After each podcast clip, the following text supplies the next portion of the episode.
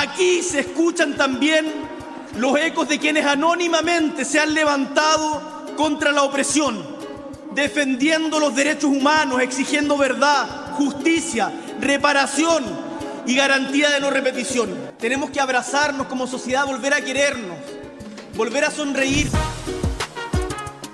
Queridos amigos de VisualPolitik, en los últimos años, en la política de América Latina ha destacado un concepto por encima de todos los demás, la idea del bloqueo legislativo. Estoy seguro de que no os pilla de nuevas. Es la nueva tendencia política de la región. Los presidentes llegan al poder, pero sin controlar los parlamentos. Por ejemplo, ¿recordáis por qué Guillermo Lasso convocó elecciones anticipadas? Efectivamente, lo hizo porque la oposición, que tenía mayoría en el Congreso, bloqueaba prácticamente todas las acciones de gobierno. ¿Recordáis qué fue lo que estuvo detrás del incompetente y desastroso intento de golpe de Estado de Pedro Castillo en Perú? Exacto, el Congreso pasaba olímpicamente del presidente. En poco más de año y medio, 70 proyectos de ley enviados por el gobierno fueron completamente marginados por el Congreso. Las situaciones de Ecuador y del Perú fueron extremas, pero en general el bloqueo político se ha convertido en una situación convencional en América Latina. Es algo que en cierta forma también está empezando a sufrir Lula en Brasil. Y en Argentina, de imponerse Milei a Massa y llegar a la presidencia, es muy probable que ocurra tres cuartas partes de lo mismo. Y eso no es todo. ¿Sabéis quién más está sufriendo esta situación? Pues nada más y nada menos que el presidente de la que seguramente haya sido la economía más próspera de América Latina en los últimos años. Os estamos hablando, por supuesto, del chileno Gabriel Boric, el protagonista de este vídeo. Queridos amigos, un año y medio después de que Boric asumiera el poder en Chile, muchos ya dictaron sentencia. Su presidencia está ausente, por no decir que para los suyos ha resultado muy decepcionante. Claro que mentiríamos si os dijéramos que la única razón de su pobre desempeño ha sido el bloqueo legislativo. La realidad es que Boric no ha sabido tomar bien el pulso a Chile, o mejor dicho, a los chilenos que le dieron su apoyo. Algo que se ha reflejado perfectamente con la caída en picado su aprobación como presidente. Cadem, aprobación de Boric cae a 28% y un 86% cree que hay corrupción en caso democracia viva. Y por si fuera poco, Boric también está sufriendo un paulatino incremento de la criminalidad en Chile, tal y como ha ocurrido en Ecuador. Aunque eso sí, a velocidad mucho más lenta, al menos por ahora. Por eso, ante toda esta situación, en VisualPolitik nos hemos hecho unas cuantas preguntas. ¿Qué expectativas generó Gabriel Boric con su llegada a la presidencia? ¿Por qué muchos dicen que su mandato está siendo un completo fracaso? ¿Es realmente así? ¿Cómo está afrontando la decreciente inseguridad que se vive en el país? Hoy vamos a responder a todas estas preguntas, pero antes vamos a ver un poco de historia. Pero antes, dadme solo un segundo. Ya que hablamos de problemas y de crisis, ¿sabíais que nos estamos quedando sin aviones? O mejor dicho, que no hay aviones suficientes y que eso hará subir probablemente los precios de los billetes? No es ninguna exageración. En el mundo no hay aviones suficientes para atender toda la demanda y los pilotos también comienzan a escasear. Esto es algo que está empezando a ser un problema y que ha obligado a una compañía como Lufthansa a poner de nuevo en marcha los Airbus a380 que había retirado. Pues bien, os cuento todos los detalles en uno de los últimos vídeos de Si lo hubiera sabido, el canal de información financiera de Mutuactivos con el que participamos. Os dejo toda la información y el enlace en la descripción. Y ahora sí, continuemos. A la izquierda de la izquierda. A diferencia de Colombia, lo de tener presidencias de izquierdas no es algo inusual en Chile. Tras el fin de la dictadura de Pinochet en 1990, Ricardo Lagos y Michelle Bachelet, ambos líderes de izquierdas, ostentaron el poder desde el año 2000 hasta el 2010 y luego Bachelet repitió nuevamente en una segunda presidencia de 2014 a 2018. Sin embargo, en estos más de 30 años de democracia, Chile nunca había tenido a un presidente como Boric un presidente que presuntamente iba a situarse mucho más a la izquierda que los anteriores. Un paso más allá de lo que podríamos considerar la socialdemocracia típica. Pero, ¿cómo consiguió entonces un candidato como Boric tanto apoyo como para alcanzar la presidencia en un país como Chile? Pues bien, para entenderlo tenemos que remontarnos a 2019, el año del famoso estallido social. Tras la grave desaceleración económica que se produjo al final del mandato de Bachelet en los años 2016 y 2017, Sebastián Piñera, que ya había sido presidente de Chile entre 2010 y 2014, consiguió regresar al Palacio de la Moneda. Sin embargo, su presidencia no iba a ser nada fácil. La crisis que tuvo que enfrentar durante su primer mandato quedó en nada comparado con el estallido social que se produjo durante su segunda presidencia. En octubre del año 2019, tras anunciarse un aumento de los precios del transporte público en la capital, Santiago, se desataron protestas masivas por supuesto, el precio del transporte fue solo una excusa. De repente, decenas y decenas y decenas de miles de chilenos comenzaron a protestar contra la excesiva desigualdad social que en su opinión existía en el país.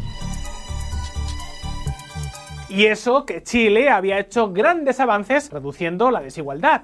Fijaos, el país no solo experimentó una importante reducción de la desigualdad hasta el 2019, sino que incluso la población que se encontraba bajo la línea de pobreza cayó de en torno a un 40% en 1999 a un 9% en 2018. Da igual, a pesar de los datos y la clara mejora de las condiciones de vida que estos reflejaban, una buena parte de la población chilena tenía una percepción totalmente diferente, lo que contribuyó a que las protestas se generalizaran y terminaran convirtiéndose prácticamente en un levantamiento civil. No obstante, al final el presidente Piñera logró calmar las aguas, cediendo al principal reclamo de los manifestantes. El presidente de Chile firma la ley para un referéndum constitucional tras más de dos meses de protestas. Pero por mucho que cediera con este tema, la realidad es que la aprobación de Piñera estaba bajo mínimos. Y en cierto modo no es para menos. Su papel no gustó a prácticamente nadie. Unos le culparon por no saber contener la marea y otros por emplear una fuerza excesiva. Pensad que durante las protestas los carabineros se vieron completamente desbordados, lo que por ejemplo terminó provocando actuaciones más o menos erráticas que se saldaron con 34 manifestantes fallecidos entre octubre de 2019 y marzo de 2020. Y fue justo en este contexto de enorme tensión social, con un gobierno que además estaba implosionando políticamente, cuando nuestro protagonista de hoy se posicionó como el principal líder de la izquierda enojada que alimentaba las protestas. Boric comenzó entonces a liderar la voz de la oposición.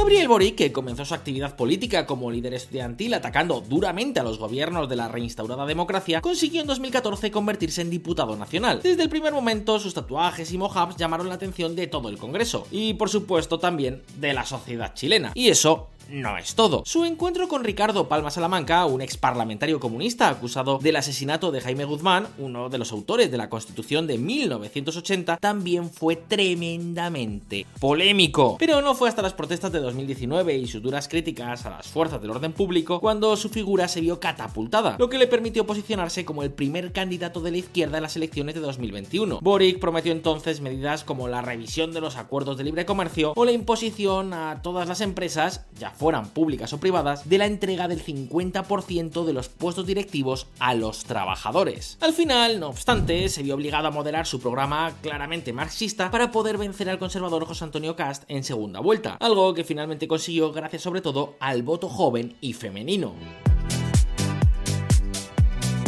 Pese a todo, cuando Boric asumió el cargo, prometió muchas cosas. La nueva constitución, una fuerte expansión del tamaño del Estado, un enorme incremento de impuestos equivalente al 8% del PIB en dos mandatos, transporte público gratuito, sanidad universal y gratuita, y así podríamos seguir con una larga lista de compromisos. Boric parecía querer volver sobre los pasos de Salvador Allende, algo que quedó muy claro en su primer discurso como presidente. Pronosticara hace casi 50 años Salvador Allende, estamos de nuevo, compatriotas, abriendo las grandes alamedas por donde pase el hombre libre, el hombre y la mujer libre, para construir una sociedad mejor. Seguimos ¡Viva Chile! Ahora la pregunta es, ¿está logrando Boric materializar alguna de sus grandes promesas? ¿Cómo ha recibido el pueblo chileno la presidencia de Boric? Pues bien, veámoslo. Noqueado en primera ronda.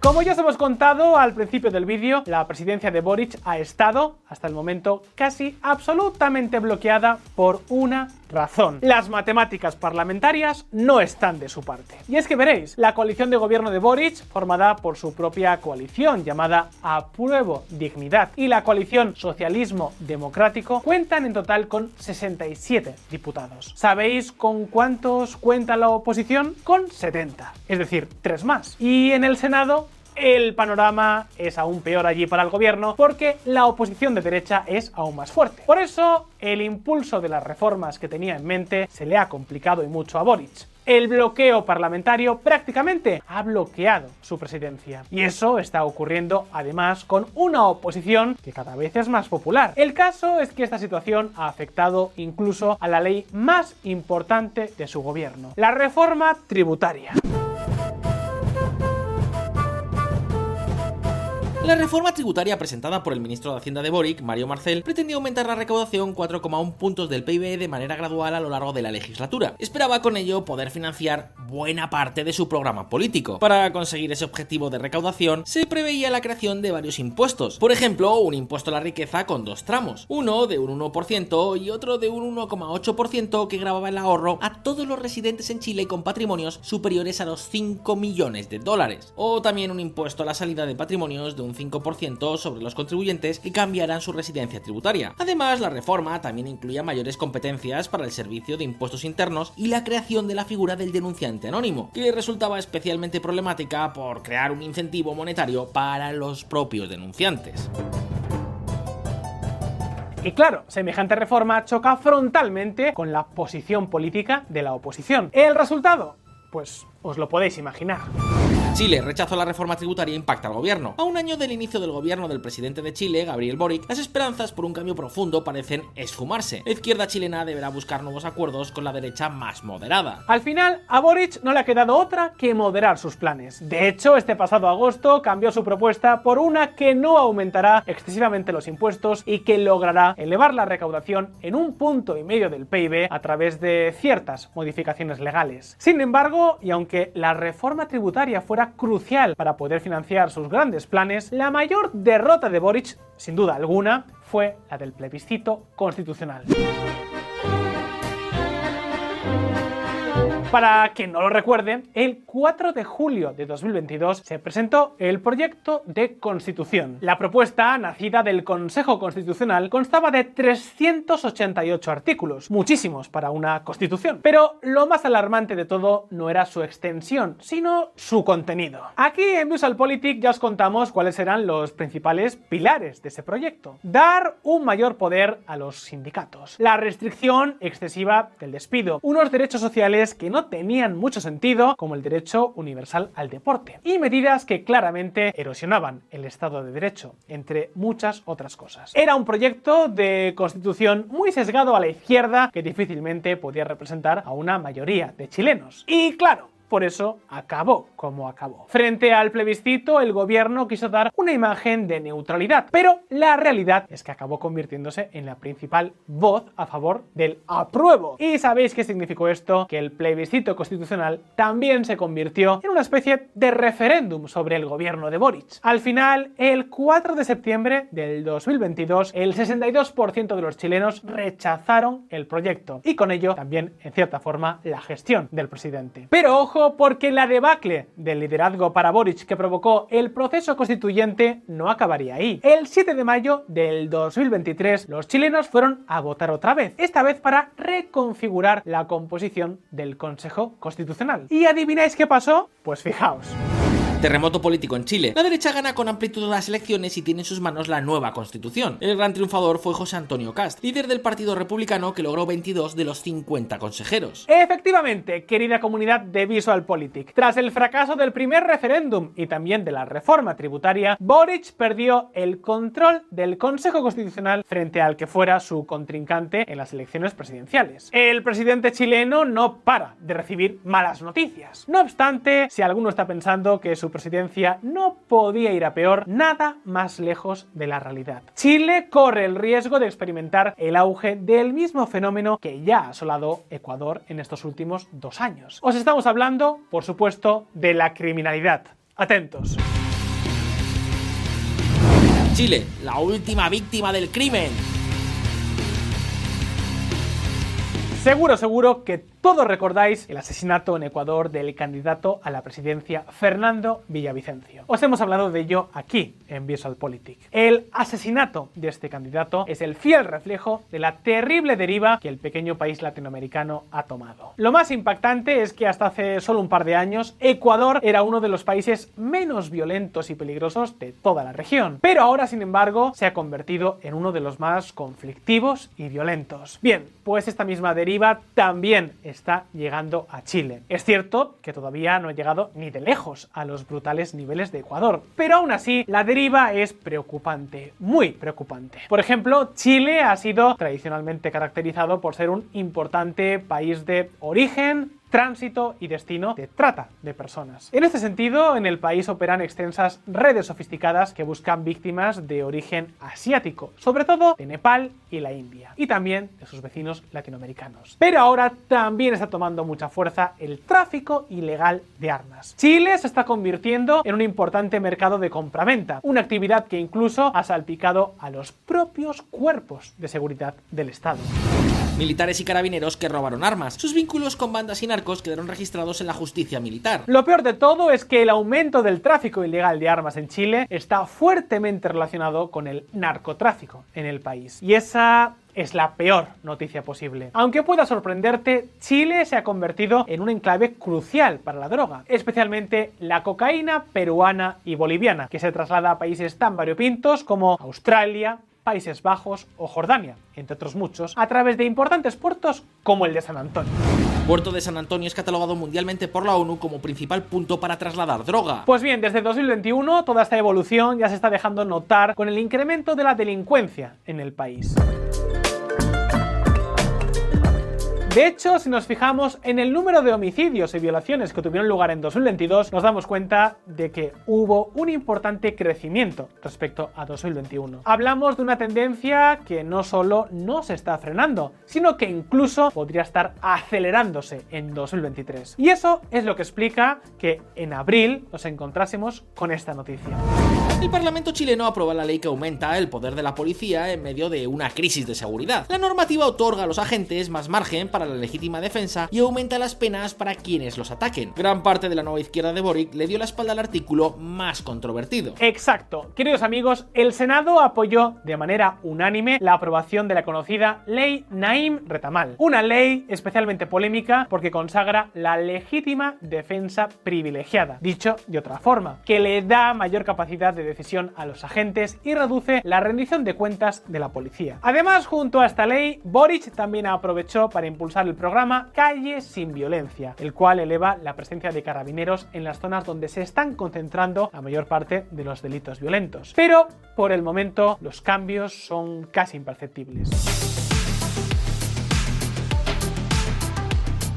Ya lo veis, queridos amigos de VisualPolitik. Boric no ha empezado precisamente con buen pie. No ha logrado aprobar su reforma tributaria. Fracasó la opción del apruebo que apoyó su gobierno y perdió las elecciones al Consejo Constitucional. La aprobación de su presidencia está en mínimos históricos y buena parte de los chilenos ya le toman como un presidente ausente, casi desaparecido. Sí, es cierto, ha logrado impulsar alguna reforma ante la grave crisis de inseguridad que atraviesa el país, lo cual por cierto es rechazado por muchos de sus votantes. Pero en general, la mayoría de los analistas concuerdan en que lo que llevamos de presidencia de Gabriel Boric, esta ha sido simplemente insustancial e irrelevante. Para muchos, su presidencia, en cierta forma, ya ha terminado. Pero claro, eso Solo el tiempo podrá o no confirmarlo. Por ahora, queremos saber vuestra opinión. ¿Debería Boric adelantar elecciones como hizo Lasso en Ecuador por el bloqueo legislativo? ¿Creéis que logrará llegar a algún acuerdo parlamentario que le permita finalmente impulsar sus políticas sociales? ¿Podrán las medidas adoptadas doblegar al crimen en el país? Podéis dejarnos vuestra respuesta en los comentarios. Como siempre, no olvidéis que aquí en Visual Politics sacamos vídeos nuevos todas las semanas, así que suscribíos a este canal y dadle a la campanita para no perderos ninguna de nuestras actualizaciones. Echadle también un vistazo a si lo hubiera sabido. Y por supuesto, si os ha gustado este vídeo, dadle al botón de like y nos vemos en el próximo. Un saludo